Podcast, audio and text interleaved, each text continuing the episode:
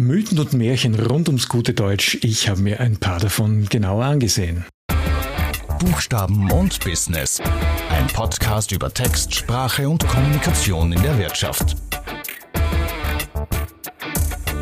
Glaubst du auch manchmal, dass man etwas so und nur so schreiben kann? Musst du manchmal zugeben, dass du gedacht hast, die Regel zu kennen, weil du etwas in der Schule so gelernt hast?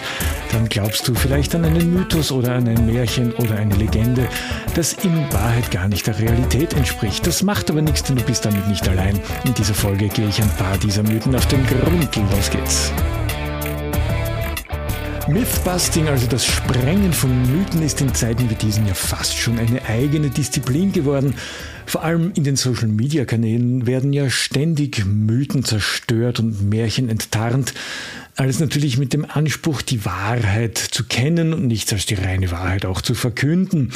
Bei sprachlichen Dingen kann man das ein bisschen lockerer angehen. Ja, und das ist auch Gut so. Ich bin Stefan Schwar, ich bin Texter, Lektor und Unternehmer, also so eine Art gewerblicher Buchstabenhandwerker und ich bin Textprofessor an verschiedenen Unis und Fachhochschulen. Ich vermittle einfach sehr gerne diese Inhalte und sage jetzt schon Danke, dass du mit dabei bist.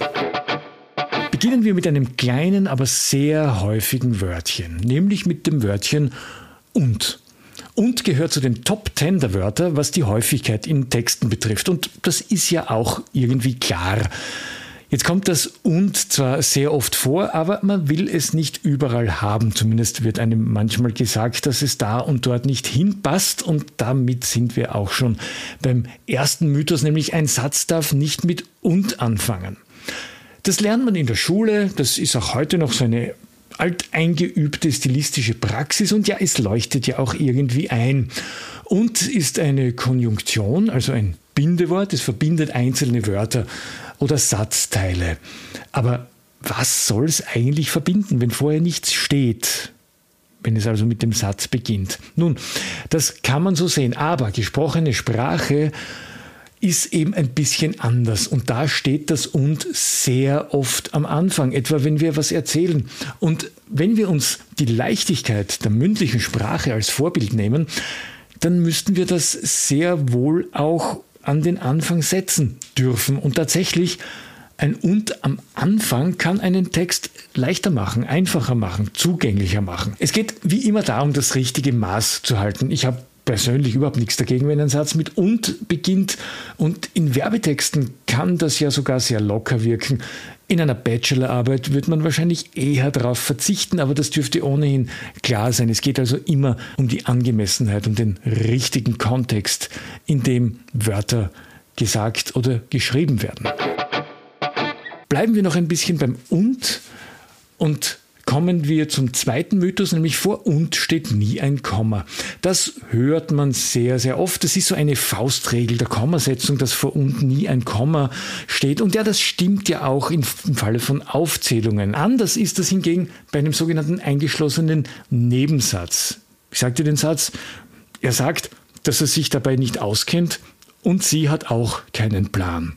Zweimal Komma. Er sagt, Komma, dass er sich dabei nicht auskennt, Komma, und sie hat auch keinen Plan. Man nennt dies auch den paarigen Gebrauch des Kommas, wo also ein Teil vorne steht und ein Teil hinten steht. Und dann kann die Konstellation sehr wohl so sein, dass ein und steht. Der dritte Mythos, dem ich immer wieder begegne, ist, Zahlen bis zwölf schreibt man aus. Das geht zurück auf eine alte Buchdruckregel und das war lange ein fixer Teil des Regelinventars und es wird auch heute noch oft so gemacht. Stimmt das noch? Kurze Antwort, nein. Du kannst Zahlen auch unter zwölf in Ziffern schreiben, ist kein Problem. Naja, fast, denn wenn man das macht, dann kommt sehr oft der Einwand, aber das schaut irgendwie komisch aus. Hm, vielleicht schaut es ja deshalb komisch aus, weil wir diese Schreibweise immer noch verinnerlicht haben und weil man sie nach wie vor sehr oft findet. Letzten Endes schaut aber die Ziffer 4 nicht komischer aus als das geschriebene 4. Kann man also schreiben, wie man will? Im Prinzip ja, es hängt aber auch von der Textsorte ab. In technischen Texten etwa wirst du eher auf Ziffern stoßen, also etwa ein Motor mit vier Zifferzylindern. In literarischen Texten findet man Zahlen oft ausgeschrieben, etwa er wurde 39 Jahre alt. ausgeschrieben in einem Wort. Der Duden gibt übrigens folgende Empfehlung ab. Ich zitiere, ein- und zweisilbige Zahlen werden in allgemeinen Texten in Buchstaben gesetzt, längere in Ziffern, also ausgeschrieben 1, 7, 12, 30, 100, ah, auch 100, aber 37 in Ziffern statt 37 in einem Wort. Ein weiterer Mythos lautet wie folgt, in einem Brief schreibt man du groß, weil es ist ja eine Anrede und eine Höflichkeitsform. Das war lange Zeit richtig. Heutzutage ist es nicht mehr so, denn nur mehr die Höflichkeitsform sie muss groß sein und all die äh, Verbindungen damit, ihrer, ihre und dergleichen mehr. Heißt das jetzt, dass man das du in einem Brief oder in einer Einladung oder in einer Glückwunschkarte überhaupt nicht mehr groß schreiben darf? Nein, das heißt natürlich nicht.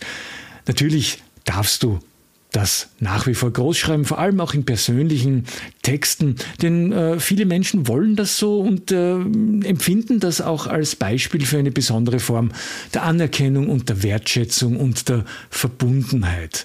Ich habe da am Beginn des Jahres 2022 ein sehr nettes Beispiel gefunden, wo ein achtjähriger Volksschüler dem österreichischen Bundespräsidenten schreibt, dem Alexander van der Bellen. Und da steht in so einer Schülerschreibschrift, lieber Herr Bundespräsident, bei einem Sachunterrichttest in der Schule konnte ich deinen Namen nicht schreiben. Warum heißt du so schwierig? Der Achtjährige schreibt, das Du jeweils klein und der Bundespräsident bzw. die Präsidentschaftskanzlei hat auch geantwortet, lieber Milos oder Name des Jungen, Schülers, herzlichen Dank für deinen lieben Brief. Du fragst, warum ich so schwierig heiße. Nun, meine Vorfahren sind um das Jahr 1700 aus den Niederlanden bzw. aus Holland ausgewandert. Und dort sind Namen wie Van der Bellen oder Van der Veen ganz normale Namen. Sie sind nicht selten. Aber wenn es dir zu kompliziert ist, dann schreib einfach Sascha. So nennen mich meine Freunde. Liebe Grüße aus der Hofburg, dein Alexander van der Bellen sehr lieb und was daran interessant ist, sprachlich, die Präsidentschaftskanzlei, also der, der Präsident schreibt das Du groß in dieser Antwort auf den Brief des achtjährigen Milo. Also der Milo schreibt klein, ist sozusagen näher dran an dem, was auch der Duden empfiehlt und der Bundespräsident schreibt es groß. Das Beispiel soll dir zeigen, dass hier wirklich sehr viel möglich ist und dass es kein richtig oder falsch gibt.